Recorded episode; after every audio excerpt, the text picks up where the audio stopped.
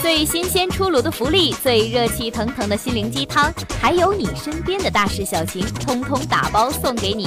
这里是热点 N 加一，行走的信息随身听。九月二十三号晚，一名黑人女子在列车上强占他人座位，并向人群泼水的视频引发关注。二十四号二十一时许，上海铁路局合肥客运段发布通告称。事发上海至阜阳 K 八四八二次列车，涉事外籍旅客已道歉。一名目击者称，二十三号晚二十一时许，在从上海开往阜阳的普通列车的七号车厢上，一名黑人女子上车后，直接坐在了她对面的十号座位上。十号位的原乘客到达座位后，便开始和黑人女子沟通，但黑人女子一直沉默不语。随后引发的争吵吸引了多人围观。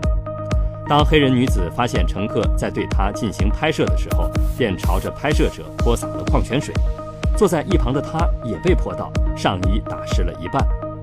火车经过苏州站后，列车员将黑人女子叫去了餐车。约三十分钟后，黑人女子返回给被泼水的乘客道了歉，离开了这节车厢。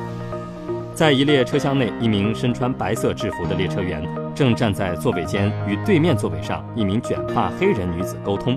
周围有多名旅客围观拍摄，并有人议论。随后，黑人女子对一名拍摄者进行口头警告，遭到拒绝后，她拧开身前的矿泉水瓶盖，朝拍摄者泼水两次。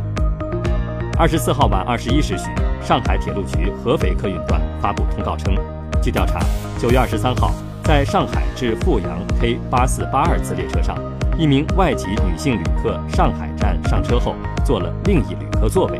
因争执情绪激动，向拍摄视频旅客泼洒矿泉水。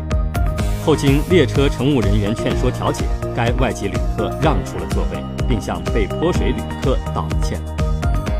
那么，对于频频发生的霸座事件，你是怎么看待的呢？欢迎在评论区留下你的神评论。感谢收听本期节目，更多精彩敬请锁定热点 N 加一。